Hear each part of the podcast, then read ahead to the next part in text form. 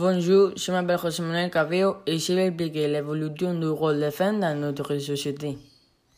Dans les thèmes anciens, la femme est considérée comme la propriété d'un homme ou comme un esclave qui travaillait toute la journée sans argent et sans pouvoir sortir de chez elle, et elles sont obligées de se marier de jeunes pour avoir beaucoup d'enfants.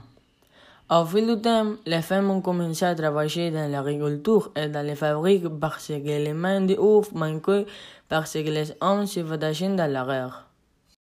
Au fil des ans, les femmes sont devenues plus indépendantes et ont obtenu le droit de vote autant que les hommes.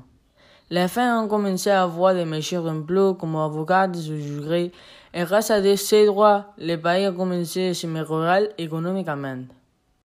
Dans mon opinion, la femme est une personne méprisée à laquelle on ne prêtait pas attention depuis de diverses années. Mais grâce au temps qui passait et aux femmes qui manifestaient pour l'égalité, toutes les femmes ne sont plus traitées comme il y a plusieurs siècles. Il est vrai que dans ces siècles, il y a un machisme parce que dans certains métiers, la femme gagne moins qu'un homme. Mais je pense qu'avec le passé du temps, la femme aura l'égalité qu'elle mérite et que le machisme sera décisif pour toujours. Au revoir.